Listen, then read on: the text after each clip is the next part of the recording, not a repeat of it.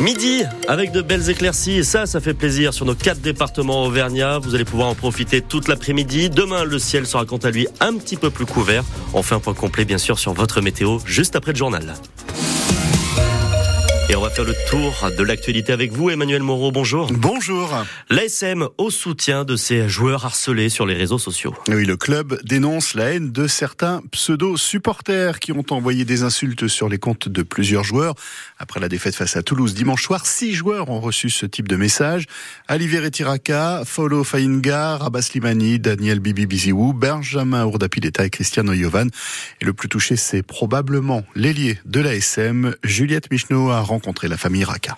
Les yeux rivés sur son smartphone, Ali Veretti Raka s'accroche aujourd'hui aux mots de soutien qui affluent. Déjà, remercie les gens qui nous soutiennent, et moi et ma famille. Euh, et aussi, je veux juste dire un truc, les gens pour parler du rugby, mais ça, mais parler de famille, c'est tout ça.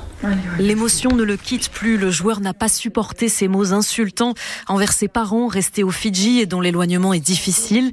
Des attaques insupportables aussi pour son épouse Elodie qui a traqué l'auteur du message anonyme sur les réseaux. À un moment donné, il m'a répondu euh, J'ai juste exprimé mon mécontentement suite à son mauvais match d'hier. J'étais très déçu, comme beaucoup, je pense, de sa performance. Les vrais supporters, ils vont jamais dire que Raka doit avoir une grosse blessure ou dire que ses parents sont handicapés. Ils se rendent pas compte que derrière euh, les joueurs. Il y a des hommes, psychologiquement, c'est très très violent. Ça met vraiment euh, une famille entière euh, à terre. Quoi. Sur ces mêmes réseaux sociaux, l'ASM a appelé au respect de ses joueurs. Directeur du développement sportif, Didier Retière, dit faire au mieux pour les protéger jusqu'à porter plainte. Ça pourrait être le cas si vraiment on a des attaques ou des menaces qui sont faites et qui sont répréhensibles par la loi. Je crois que jusque-là, c'est pas le cas même si ça fait pas plaisir, et on accompagnera les joueurs si jamais euh, la ligne est passée. Et Ali Veretiraka a posté un message de remerciement hier soir pour toutes les personnes qui l'ont soutenu dans ce moment difficile.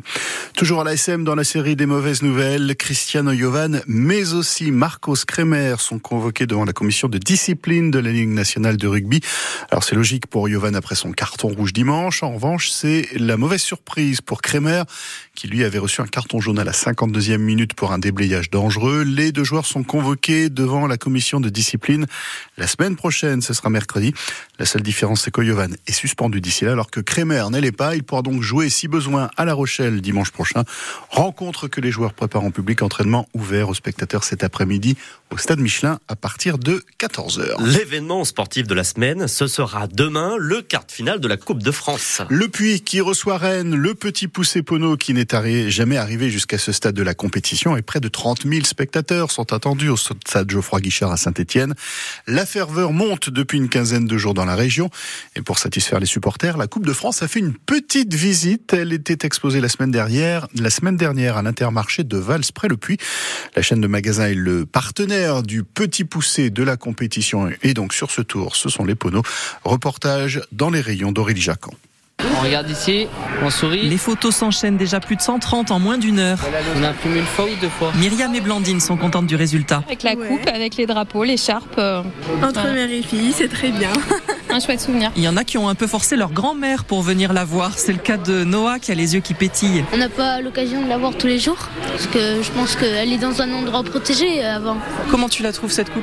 Bah très belle. Elle brille. Certains la trouvent plus petite en vrai. Et puis il y a les exigeants. Bah c'est toujours ça en plus de la voir, mais c'est quand même mieux de la gagner. pour ça il reste quelques étapes à passer. Alors Roméo lui préfère avoir des rêves plus réalistes. Euh, se dire que peut-être que Mbappé va l'avoir dans les mains, euh, c'est bizarre. Bon là vous vous avez pas le droit de la toucher. Hein. Ouais. C'est frustrant.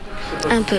Un vigile est bien là pour surveiller. Le seul qui a pu porter cette coupe, c'est Rémi Valette. Bah, ça fait un peu d'émotion quand même, parce qu'on se dit que c'est une coupe qui, a, qui, est passée entre les mains de, pas mal de grands joueurs. Le gérant de l'intermarché de Valspré-le-Puy. C'est la vraie coupe, il y en a deux. Il y a celle-ci officielle et puis il y a l'autre coupe qui va être donnée à l'équipe qui sera vainqueur. De l'avoir dans ses mains aussi, on se met à rêver de se dire, bah, moi aussi je suis peut-être un grand footballeur finalement. Vous n'avez pas fait le tour du magasin avec la coupe en la brandissant Eh non, non, j'aurais bien aimé, mais non, on m'a pas laissé le choix, je me suis retenu, on m'a pas autorisé.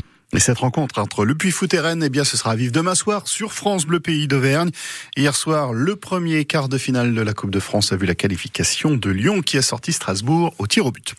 Il y a du volleyball ce soir. Les Panthères de Chamalières reçoivent France Avenir. C'est l'équipe des meilleures juniors françaises. Match à 18h à la Maison des Sports de Clermont. Un piéton est décédé après avoir été percuté par un train hier. Ça s'est passé à Séchal vers 17h30. Le piéton se trouvait sur un passage à niveau lorsqu'il a été heurté par le train qui reliait Thiers à Clermont-Ferrand. La victime est un homme de 74 ans. Il a été tué sur le coup.